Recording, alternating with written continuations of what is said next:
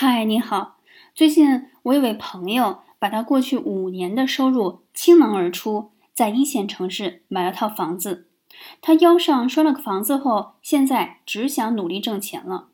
我和老公则商定，不打算买车买房，因为有了房之后是没完没了的缴税。最近连电动自行车也要到十年被迫报废，必须要你买新车，否则就罚款。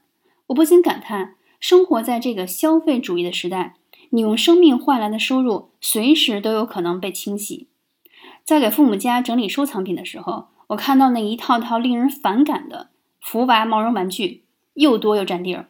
我看到一套套各家银行发行的生肖纪念币，也不知道什么时候才能在闲鱼上被卖出去。我看到以前老爸给老妈亲手缝的那一条棉布连衣裙，又是多么的富有爱心和回忆。我的后半生将避免任何不必要的购物行为，我会以亲手创作来丰富生活，而不是用购买不需要的物质来证明我的存在。